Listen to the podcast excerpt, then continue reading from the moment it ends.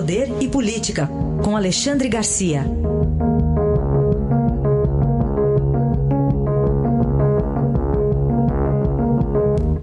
Alexandre, bom dia. Bom dia, Raíssa. Bom dia, Carolina. Oi, bom dia.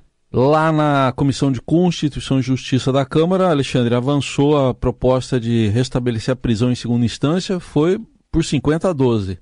50 a 12, foi um, foi um score bem, bem amplo, embora tenha, haja 12, né, é, PSOL, PT, pelas manifestações a favor de manter em liberdade o sujeito condenado em primeira instância e depois no tribunal de recurso. Né. Agora, encontrar uma boa saída, porque não podendo mexer no artigo 5 está proibido pelo artigo 60 da Constituição, mexem no artigo 102 e no 105. O 102 fala das, das atribuições do Supremo e o 105 as atribuições do Superior Tribunal de Justiça. Aí retiram desses dois artigos uma das, atribuições, né, o recurso extraordinário no Supremo e o recurso especial no, no Superior Tribunal de Justiça. Agora, eu estive lendo, eu não sou jurista, mas estive lendo, já nem precisava fazer isso, né? só que, né, já vou explicar, para fazer um recurso no Supremo, tem que demonstrar que a Constituição foi atingida. E para fazer no Superior Tribunal de Justiça um recurso, tem que demonstrar que a lei federal foi atingida.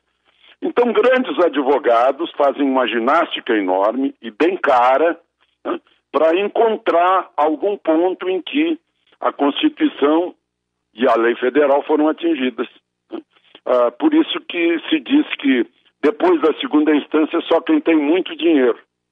Passando isso, tem que passar pela comissão especial, depois no plenário da Câmara e no Senado, em duas votações em cada.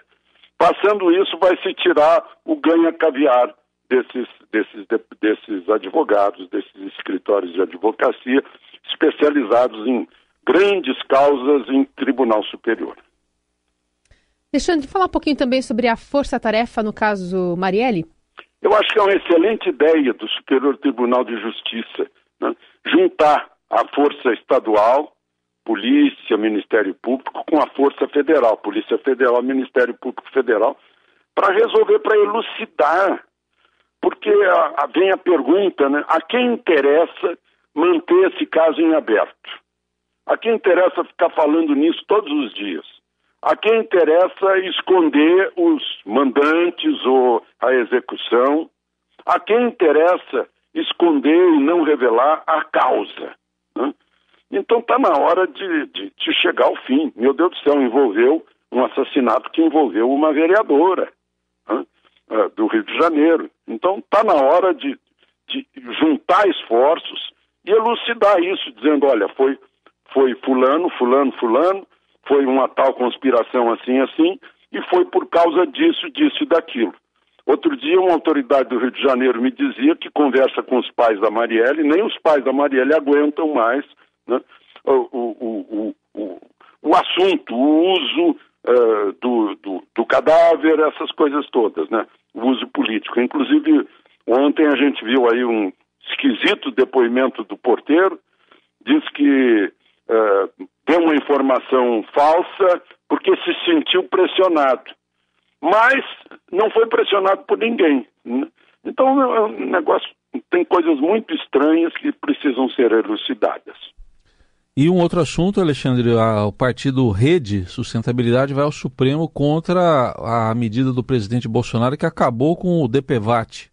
DPVAT que existe desde 1974 e, e a gente fica sem entender porque são 120 dias o prazo, é, é de 120 dias o prazo para aprovar ou não a medida provisória. Se não aprovar em 120 dias, ela perde a vigência.